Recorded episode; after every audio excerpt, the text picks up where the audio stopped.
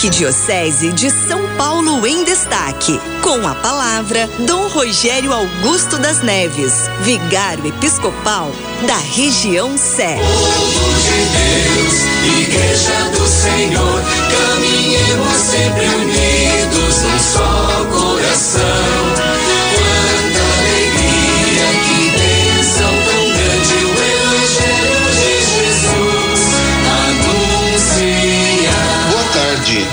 A paz esteja convosco.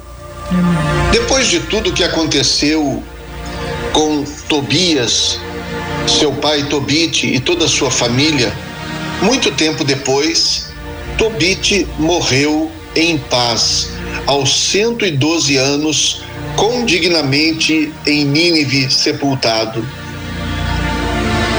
Ele tinha 62 anos quando ficou cego.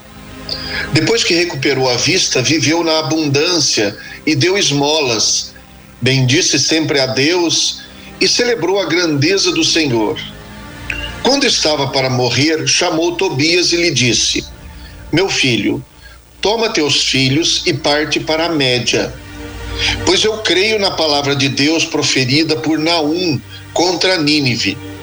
Tudo se realizará e desabará sobre a Assíria e sobre Nínive. Na média, haverá mais segurança do que na Assíria e na Babilônia. Os nossos irmãos que moram na terra de Israel, todos serão dispersos e levados cativos para longe dessa terra venturosa. Toda a terra de Israel ficará deserta, como também a Samaria e Jerusalém. E a casa do Senhor ficará desolada incendiada e no abandono por um tempo. Mas Deus se compadecerá deles novamente e para eles se voltará. Voltar-se-á para a terra de Israel. Então eles reedificarão a casa, mas não como antes. Depois de um tempo, voltarão todos do cativeiro e reconstruirão Jerusalém com magnificência. Nela a casa do Senhor será reconstruída de acordo com o que dela disseram todos os profetas de Israel. E todos bendirão a Deus. Agora, filhos, eu vos recomendo: servi a Deus na verdade e fazei o que lhe agrada.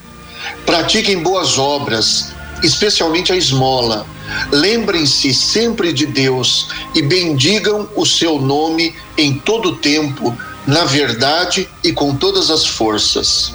Depois de experimentar em vida as provações e a misericórdia de Deus, Tobite é capaz de prever as provações e misericórdias de Deus para o povo de Israel. Por isso, recomenda a seus familiares que permaneçam fiéis a Deus como ele tinha feito, para poderem também experimentar sua salvação.